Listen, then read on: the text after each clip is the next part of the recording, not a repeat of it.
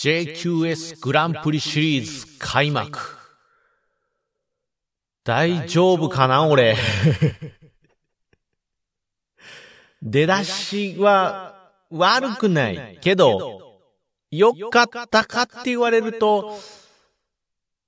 まあまあ、これからですよ、これから。はい。これからこれから。全然大丈夫、大丈夫。焦ってない。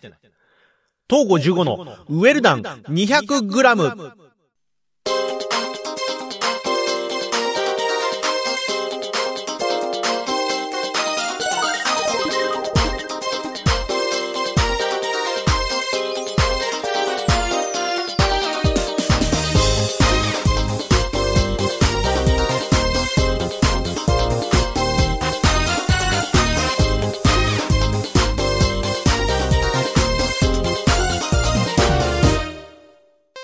どうも、東55です。はい。今シーズンも始まりましたよ。えー、JQS グランプリシリーズということでね、はい、えっ、ー、と、日本クイズ協会の方で、えー、開催されている、まあ、クイズ、競技クイズの、まあ、リーグ戦ですよ。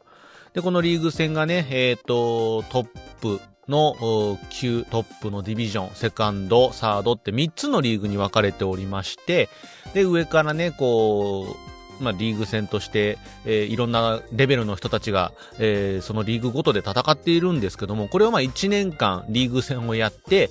で、年間のランキングを決めようっていう、そういう大会なんですよね。で、これが、えっ、ー、と、まあ、今まで、えー、フォースシーズンまで、えー、4シーズンやってまして、で、本当に先週、先週というか、まあ、今週というかなんですかね、えっ、ー、と、3月の4日と3月の5日ですね、それぞれのリーグごとに、えっ、と、リーグ戦の初戦が行われまして、え、フィフスシーズン、5回目のシーズンが開幕ということになったんですよ。でね、まあ、あのー、フォースシーズンに関しましてはですね、YouTube の方にトップディビジョン、トップですね、一番上のトッププレイヤーたちが、えっ、と、しのぎを削っていたリーグの上位10名の方によるファイナルですね、グランプリファイナルが、えー、開催されまして、で、これで、えー、優勝した人、グランプリファイナルで最後に勝利した人が年間王者ということで、この年間王者を決めるための戦いがですね、えー、YouTube の方で配信されてますんでね、で、各、ラウンドごとにですかね、え各10人のプレイヤーたちがしのぎを削っている最後の王者を決めるための戦いをしている様子がね、見られますんで、本当に見見応えのあるものになっていました。すごかったですね。えー、っと、全部で多分1、2、3、4、5本あったのかな？えー、5本ぐらいあったと思うんですけども、まあ最初のラウンドから、えー、703罰があって、で、早押しボードがあって、で、最後、決勝1対1でですね、ボードクイズを、えー、やっていたんですけども、まあ、つい戦いでしたね。そして、えっ、と、まあ、クイズが好きな方とかね、まあ、クイズ、テレビのクイズ番組が好きな方なんかは、あの、ご存知の方もいるかと思うんですけども、フォースシーズンはですね、えっ、ー、と、東大王、元東大王ですね、卒業されて、えっ、ー、と、クイズからちょっと離れてたりしてたんですけども、えっ、ー、と、水上壮さんですね、水上壮さんが、えー、フォースシーズンからまた、もともとね、えっ、と、1、2、3、1、2か、西、セカンドシーズンぐらいまでは確か参加されてたんですよね。で、この方が、えっ、ー、と、ホースシーズンから帰ってきまして、で、まあクイズ、久しぶりにクイズやってるところが見られたなっていう、そういう、なんていうかな、面白さですかね、楽しさというか、好きな方は、あの、また彼がクイズをやってるところも見られますし、で、あとはね、頭脳王のね、えっ、ー、と、井上亮さんですかね、が、えー、これもあの、最後のグランプリファイナルに進出されてますんで、彼がクイズやってる姿が見られたりとか、またね、競技クイズ界最強の男って言われる徳久則康さんとかね、えー、あとクイズシンですよ。クイズシンの、えー、第1回の大会のね、チャンピオンである、渡辺匠さんとかね、そういう、まあ本当に有名なプレイヤーさんとかがいっぱい出てますんでね、こういった方たちが、えー、最後しのぎを削るっていう、まあ本当に、うんと、なんていうのかな、クイズトップオブトップですよ。本当にいろんなクイズ大会とかね、えー、そういうところでお見かけする名前を見るような有名なプレイヤーたちが、えー、最後ここで、えー、日本、えー、この JQS における年間王者を決める戦いをしてますんでね、本当にこれは見応えのあるものでしたよ。本当にすごかった。なんか本当に言うと、本当に若手のプレイヤーからベテランさんまでね、えー、いっぱい、いろんなプライドと意地と知識がぶつかり合うっていう形で、すごい大会でした。こんな大会に 俺いるんだっていう、リーグは違うけど俺いるんだっていうんで、ちょっと萎縮したけど、フィフスも頑張るぞカ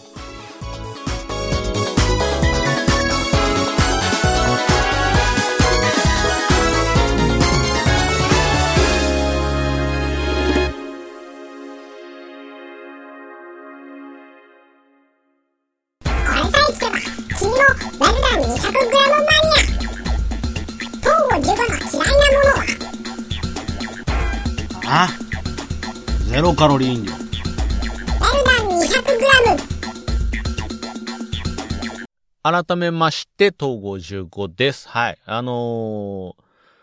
すごいね。本当に見てて、勉強になるしね。ええー、あのー、すごいこう、すごい戦いが、語彙力、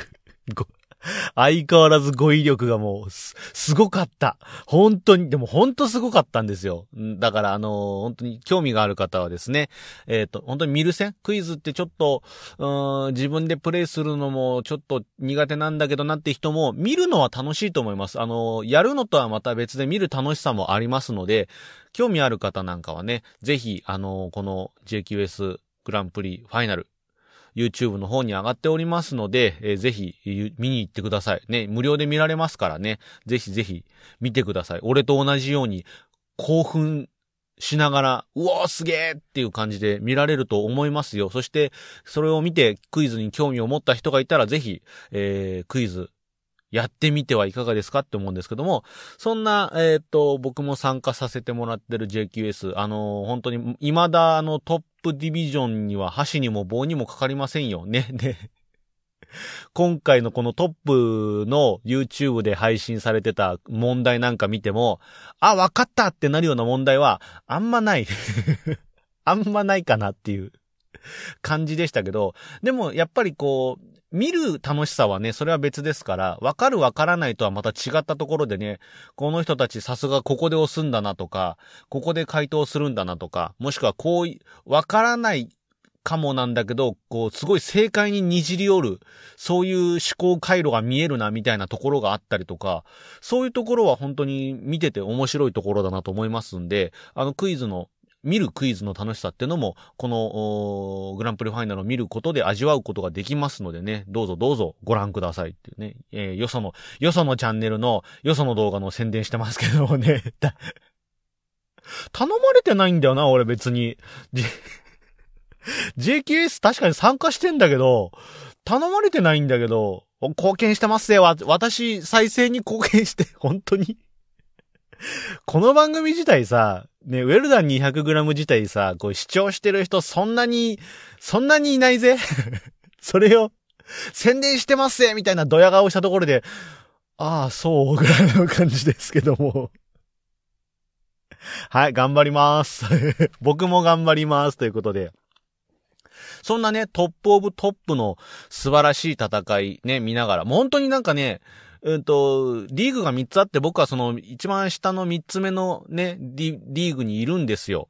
で、レベル的に言うと全然雲の上の人たちっていうところなんですよね。だから差がすごいあるんで、なんかこう、なんていうのかな、当事者意識みたいなのはまるでないですし なんかそう、同じ、同じところでクイズをしてる感はもうほんとない目指してますよ、もちろん。上は目指してるし、頑張らなきゃなって思ってます。で、この、このポジションにずっといるつもりもないですよ。ただやっぱりね、みんな強いっていう 同じ、同じ僕のいる Q3 ですよ。Q3 においても、ほんと強い人がいっぱいいるんで、だから、なんていうかな、1個2個3個っていうような、いわゆるなんていうのかな、1軍2軍3軍みたいなそういうリーグ分けがされてますよ。で、その、その中でも、えっ、ー、と、3軍みたいな感じですよ。み、あの、本当に文字、文字で見るとそんな風に見えますよ。くくりで見るとそういう風に見えるかもしれないんですけども、それでもやっぱね、クイズが好きな人がわざわざね、ここに来て、あの、リーグ戦やろうっつって参戦してるぐらいですから、やっぱ強い人とかね、多いんですよ。で、鋭い人とか、クイズが上手い。知識が多い人ももちろんいますし、クイズが上手いなっていう人もすごいいて、いや、なんかね、俺もう、4、4回目のシーズンなんですけども 4回目のシーズンなんですけどもね、圧倒されちゃうなっていう。で、一緒にクイズ、自分のリーグで一緒にクイズしてても、なんか見入っちゃうなっていうような、そんなプレイヤーさんがすごく多くて、もうなんか、そう、あの、対戦してるくせに感染してるような感覚にもなるような 好きだから、本当に。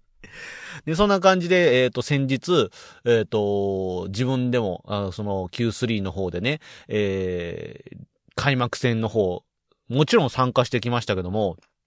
まあそのリーグ戦においてはですね、えっ、ー、と、ボードクイズがあって、ファーストラウンド、最初のラウンドでボードクイズをやって、で、セカンドラウンドで703発の早押しクイズ。で、ここで、えっ、ー、と、上位8人かな？上位8人ぐらいが、えー、残りまして、で、決勝ラウンド。で、え、早押しボードクイズをやって、その日の、ランキングというかね、え、勝者を決めるっていうような、そういう段取りになってるんですけども、あのね、まあ、さっき言った僕も対してその、なんていうのかな、強くはなりたいけども、なかなか強他にも周りにも強い人がいっぱいいるんで、そこから抜きん出るのが難しい状況にはなってるんですけども、それでも一応ね、こう、クイズ、リーグに参加してる以上は、上を目指して日々精進してるわけですよ。で、その中でもね、こう、最、本当にね、自分がこの JQS に参加して、で、最初に打ちのめされたのこのボードクイズなんですよ。ボードクイズって本当に問題がダラダラダラダラって読み上げられた後に、ではお答えをくだ、お答えをどうぞつって、ホワイトボードに自分でそのクイズの答えを書き込んでみんなで一斉にダンってあげるってそういうタイプのクイズなんですね。だから比較的難易度が高めの問題が出がちなんですよ。で、これがね、最初、全然できなくて、もう全然出る、出るクイズ、出るクイズ何にもわからなくて、ホワイトボードに何も字が書けない状態。俺だけ真っ白の。すっごいもう、買ってきたばっかりなのねっていう感じのそんな感じのホワイトボードになっちゃってて、なかなかできなくて、これがね、ちょっと悔しくって、で、その最初の、自分が最初に参戦したシーズンは、これ課題だなと思って、それで、まあ、ボードクイズなんとかせにゃっつっていろいろこう自分なりに知識を蓄えていって、で、ちょっとずつちょっとずつ、うーと、ボードクイズに答えられる率とかね、問題数も増えていって、なんとなくこう、ボードクイズってこう戦えばいいんだなとか、こういう風な出題傾向があるなとか、世の中の時事とかを見てたりとか、あとはそういう知識を蓄えていく中でも、あ、これはどっちかっていうとボードとかで出るかもな、みたいなのとか、そういうような感じで自分でもこう、知識の取り込み方として、こう、早押しで出るかもしんないなとか、ボードで出るかもしんないな、みたいな知識の、こう、受け入れ方のちょっと引き出しをね、しまう引き出しを整理整頓してみたりとかして、それでこう、蓄えながらやってたんです。で、今、今のところその今回も、この間やった、えー、ファース最初の第1回戦でも、ボードクイズに関しては、結構自分の中では思ってたよりも答えられたなっていう印象ですね。で、相変わらず多いのは、その答えられた問題も多いんですけども、やっぱりまだこう、そうだ、これこないだやったのになとか、あとは、こう、あれかこれかどっちかなんだけどどっちだっけなーで間違えちゃうっていう、そこ、そういうちょっとまだ、えっと、まだ詰められる部分はあるかなっていうような課題はまだ全然見えてる状態なんですけども、まあそういう感じでボードクイズはちょっとずつちょっとずつ、克服できていってるのかなっていう感じですね。で、えっ、ー、と、セカンドラウンド、早押しクイズですね。703罰といって、7個正解を積めば、そのラウンドは勝ち抜け。そして、3つ罰がついてしまうと失格っていう、ね、703罰っていうんですけども、これがね、えっ、ー、と、まあ、早押しクイズ昔から好きなんで、これに関しては、なんていうかこう、わかる問題をどれだけ素早く押すかとかね、どこで、えー、確定、自分の中で確定をして正解のための、えー、回答権を得るかっていうところになるんですけども、これはね、比較的、昔と今も、参戦した時も今も、なんていうかな、その、答えられる率みたいなのは変わってないんだけども、まあ、もともと七丸三抜自体は成績がそんなに悪くないというか、なんか、できるんですよ。っていうのもこれは、ボードみたいな全員に回答権があって一斉に答えるってものに関してはもうわかんないものはしょうがないんですよ。わかんないものはわかんないんですよ。で、早押しに関しては、あの、わかる問題をいち早くボタンを押すってだけなんで、わかる問題にさえ答えられればそれでいいぐらいの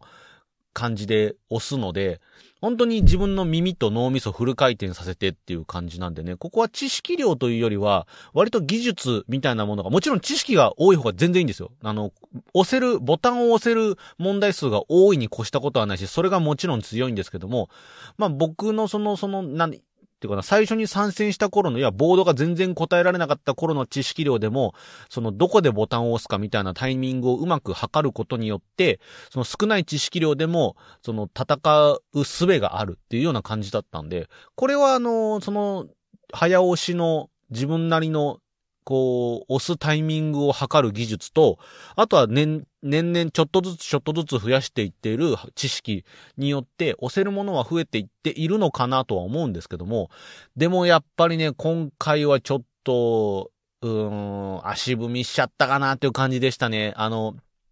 まあ、初戦なんで様子を見ていくっていう部分もあったんですよ。で、新しく今期から参戦された方とかもいて、で、早押しどうなるのかなとか思ってたんですよ。で、様子見て、えっ、ー、と、まあ、なるべく自分の中では罰は積みたくないなっていう思いはあって、っていうのも、ちょっと罰がつくと、もう焦りがどんどんどんどん積み重なっていって、罰と一緒に自分の中で焦りがで、罰は1個2個積んで、3個目でアウトなんですよね。だから1個ずつ積み重なっていくんですけども、その罰ごとの緊張は掛け算でどんどん増えていくんですよ。だから、最初の罰積んだ時のやばいっていう焦りに対して2個目の罰積むと、なんか倍になってその焦りが乗っかってくる感じになんで、なんで、あの、本当にテンパるんですよ。罰なしでできれば理想としては上がりたいっていうのがあるので、こう、割とその、早押しに関しても慎重に、前半は慎重、前半といっても多分ね、3分の2ぐらいは慎重に行く傾向にあって、で、最後の3分の1で、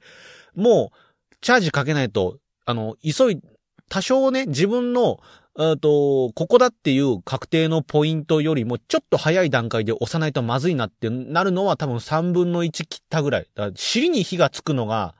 遅いんですよ、俺 だけど今回は、さらに様子見しちゃったかなっていう感じで、こう、いくつか押せたんだけどなっていう、いう問題を先に取られちゃったりとか、あとはこう、最後の方でも、例えば、あと10問ですってなった時でも、もうここで俺、その段階では罰ゼロだったんで、だったら、あと10問、2回間違えられるんだから、もう自分の思う確定のポイント、読み上げのここだっていうポイントよりも、あと数文字前で押しちゃえばよかったのに取られちゃうみたいなのが多くて、これがちょっとね、もうちょっとできたなっていう感じはありましたね。振り返ってみると、あの問題とこの問題はまだちょっと押せたなっていうのがあって、ちょっと悔しい思いをしちゃったなっていう。だからちょっと2戦目以降は、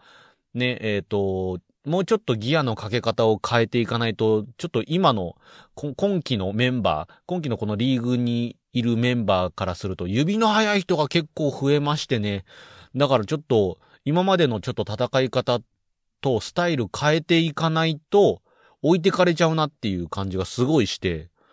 まあ、知識を蓄えるだけじゃなくてちょっと早、早押しってこれがまたさ、やらないと難しいんですよね。やらないとできないというか、結局一人でどんだけ知識を蓄えてても、読み上げられる問題を聞いてボタンを押すっていう、そういう自分の体を使った練習をしないとね、なかなか体がついてこないというか、分かってるのに押せないとか、分かったのに待っちゃうみたいなことが起こるんで、で、これでも俺結局、その、なんていうの、サークルにいるとか、一緒にクイズをやる友達がいるわけでもないんで、だからここがなかなかね、自分の中で伸び、伸ばしづらい技術、スキルの一つでもあるなってあって、もちろん、あの、友達集めてクイズを俺がやることもあるんですけど、その時って自分がクイズ出す側で、答える側にいないんですよ。だからちょっとね、この辺のこう技術に関してというか経験というかに関してはなかなか、うん、どうやって伸ばしていこうかなって悩みどころではあるんですけどもね、相変わらずだからこう、みんなで早押しクイズとか、ね、えっ、ー、と、ゲームセンターのクイズノックスタジアムとかそういうのでちょっとね、早押しの感覚を、をちょっと研ぎ澄ますようなことはしてるんですけど、なかなかここが、もう一つ、二つ何かやっていかないとなとはあるんですけどね。もちろん友達とクイズやってる時でも、自分で問い読みをして、で、友達が押してっていうところで読み、読んだり、もしくは読んでる時にボタンを押して、まあそのボタンを押された段階で問い読みを止めるみたいな、読んで止めてっていうところでも結構そこはね、えっ、ー、と、あ、なるほどな、ここで押すんだなとか、人が押したところでもなんか自分に反映できるものはあるんで、そういったところでね、こういろいろとなんか経験は積めるんだけど、なんかもう一つ何かできたらな、みたいなのはちょっとあって、今回またその一戦目を終えて、ちょっとよりそこは強く感じたところかなって思いましたね。だちょっといろんなクイズができる場所に自分からもうちょっと出向いてみてもいいかな、なんてちょっと今思ったりはしてるんですよね。で、それで、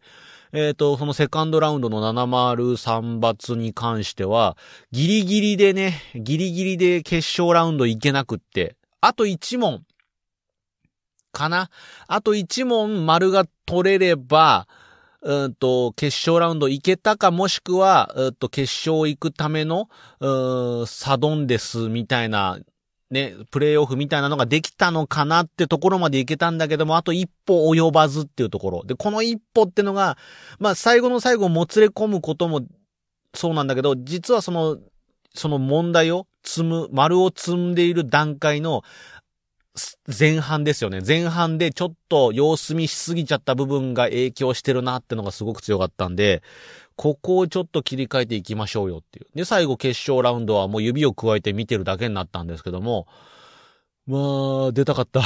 決勝ラウンドやりたかった。早押しボード超やりたかった。あの、やっぱあるんですよね。ああ、俺出てたらこれ答えられたのにみたいなのが、やっぱ出るんですよ。そしたらもう俺、次決勝残るしかないんですよ。そんなもの決勝残れなかったら俺が悪いんですから。これがね、本当に見てて、うわーしかもこれ、全員、全員正解できてないやつは、俺ボタン押したら3ポイント単独で取れてたじゃん、みたいなのが2個ぐらいあった。2個ぐらいあった。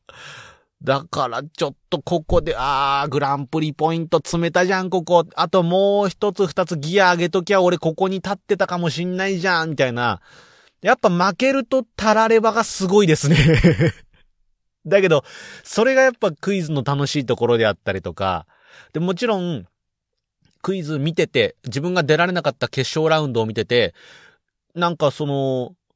全く何もわからないところで押して答えたりする人とかも見たりとか、で、早押しボードクイズって面白いのが、えっと、問題が読み上げられます。で、分かった時点でボタンを押して、そこまででしか問題読み上げが止まります。そこで問題の読み上げが止まって、では、この時点で皆さんボードに答えをお書きくださいっていう形になるんですよ。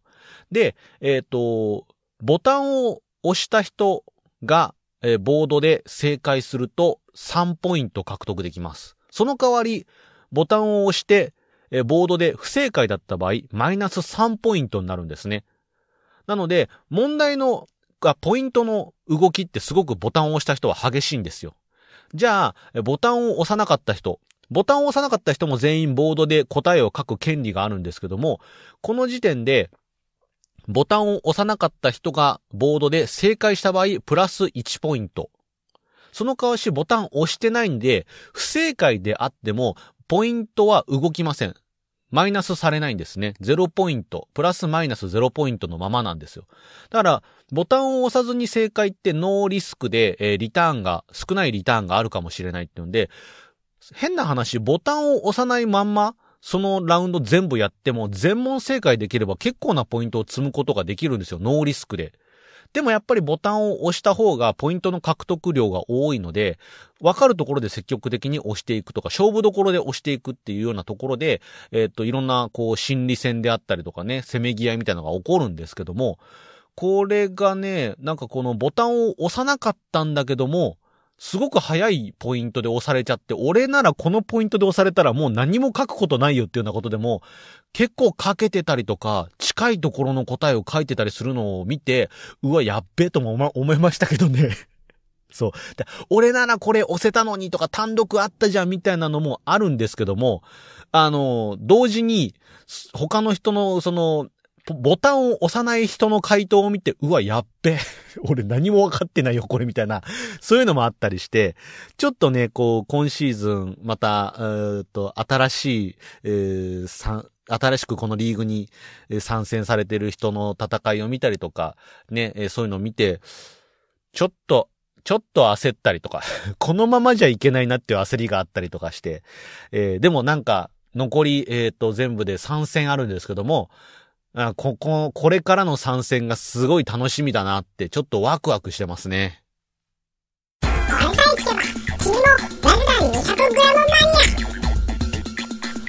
トンゴ15が怖いものって何ああ。口内炎。ラルダン 200g。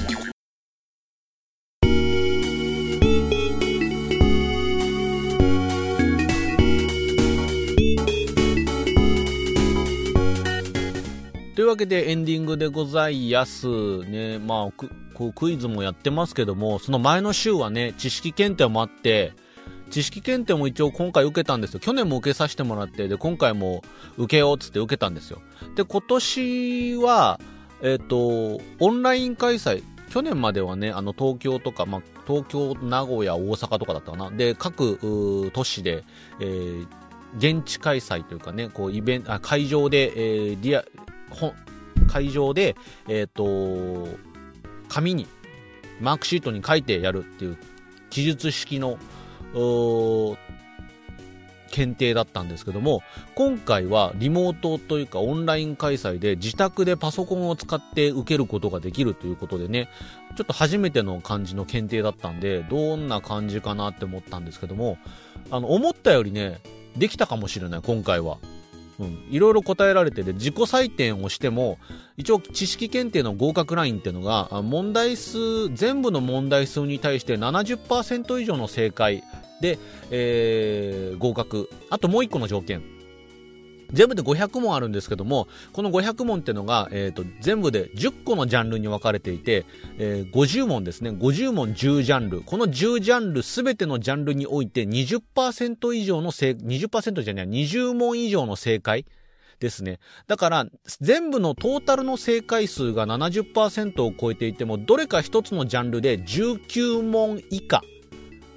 だった場合、正解が19問以下だった場合は合格にならないっていう、要は全部のジャンルで広く知識を持っていないと、知識検定合格とは言えませんよっていう形になるんで、これがね、ちょっと、ちょ、トータルの問題に関しては70%は超えてたんですよ、自己採点での上では。ただその問題文の中に多分、えっ、ー、と、ジャンルは入ってなかったと思うんで、その全部のジャンルで20問以上の正解が取れてたかどうか、正直俺わからないんで、今のところ。なので、ちょっとこれは合否判定を待つしかないなという形にはなってるんですけども、去年もね、えっ、ー、と、70%以上の正解はできてた。違うわ。ギリ70割ってたんだけど、あと、あと4問とかだったかな。あと4問正解できてればみたいなところだったんか。だからそれに比べたらでき、回答はできた方ではあるんですけども、一つね、大きな心配が あの、問題が解けた解けない以前の大きな心配がね、あって、っていうのも、今回オンライン開催となっていまして、で、条件、受験する条件としてパソコンやタブレットを使って受験です。オンライン環境が必要です。で、受験の際には、まあの、ブラウザですね、インターネットでその問題を掲示し、掲載しているページにアクセスしてポチポチ問題を解いていくんですけども、その時に、えっ、と、カメラを使って自分の受験している姿を映すっていうのは条件なんです。要はカンニングとかの不正防止なんですよね。で、監視されてる状態になるんですけども、カメラの映し方っていうのが、えっ、と、肩から上が映っていて、顔がわかるようにしていてください。で、あらかじめ事前にこうテストもできるんですよ。で、事前にこうテストで、テストページでこんな感じして自分でテストもやってたんですよ。で、あ、こんな感じで、あ、大丈夫か、バッチリ映ってるなって思って。で、自分のパソコンでやったんですけども、パソコンの環境としては自分の部屋のパソコンは、えっと、ノートパソコンなんですけども、ノートパソコンは自分の斜め横、斜め左ぐらいに斜め向けて置いてあるんですよ。で、えっ、と、メインに大きいモニターを置いておいて、そこのモニターがメイン正面なんですよね。で、基本的にウェブとかカメラ、リモートとか、ズームとかね、そういうのをやるとき、カメラで自分を映すときっていうのは、その、USB タイプのウェブカメラを正面に置いてるんですよ。で、ここで自分を正面から映してるんですね。でも、ノートパソコンはノートパソコンで内蔵のカメラがついてるんですよ。で、最初のテストページでやった時、テストで映した時は、ちゃんと正面にある USB のウェブカメラが映ってたんですよ。でこんな感じで映るよってなってたから、あ、オッケーオッケーと思って。で、いざ、じゃあ受験開始ってボタンを押したらカメラがパッて切り替わって、あの、ノートパソコンの方の 要は斜め、斜め左にあるカメラに切り替わっちゃってるんですよ。え、テストの時と違うカメラ選択されてるじゃんってなって でも、ブラウザ上でなんかこう切り替えるボタンとかがなくって、変え方がわかんなくって、もう、でも、ここでわたわたしてると、もうその時間、も、ぼ、時間が、こう、なん受験時間がどんどん減ってってるんですよ。カウントがもう始まってるから。だから俺もう、わもういいやって思って、ずっと終始俺、あの斜め、斜め左側からのアングルでずっと映ってる状態で、だから正面で俺映ってなくって、これちょっと大丈夫。顔は映ってるんだ。顔はね、映ってるし、俺の姿も、なんなら多分肩から上どころかもっと広い範囲で俺の姿は映ってるんですけども、正面では映ってないっていうところになっちゃって、ちょっと大丈夫かなみたいな そこの心配がちょっと出て、まあでももうしょうがない。俺あの時点でテンパっちゃってカメラを直すとかそういうのもちょっとそこに時間も使ってる。結構だから制限時間110分だったかな。110分で500問で俺の中ではあのー、そんなに悠長にカメラの設定とかをいじってるような余裕もなかったんで、大丈夫かなっていうそういう心配もあったりとかしてね。答えは4月に出ます大丈夫だったかどうかの結果は4月に出るんで、果たしてどうなってることやらって感じですけどもね、そんな感じで、まあ、知識検定やったり、えー、JQS も今季開幕しましたしね。で、また、えっ、ー、と、今年のうちかな、まあ、去年受けたクイズ検定がね、また今年もどうやらやるのではないかなっていう感じなんでね、去年そのクイズ検定、第1回のクイズ検定受けた時は、まあ、ちょっと2級受けたんですけどもね、合格できなかったんで、まあ、今回はちょっと合格できるように、ちょっとそれに向けても勉強とかをしてね、えっ、ー、と、ちょっとでもレベルを上げて、えー、検定の合格であったりとか、あとはね、こう今シーズンの JQS の自分のいるリーグでのランキング向上に向けて、いろいろ頑張っていけたらなって思ってるんですけどもね。はい。ということで、今週のウェルダン 200g はこの辺で終わりにしたいと思いますが、えー、クイズ好きなあなたはよろしければこのウェルダン 200g チャンネル登録や、えー、いいねボタン、高評価ボタン等を押していってもらえると嬉しい。はい。じゃあね、来週かな？次回、また次回、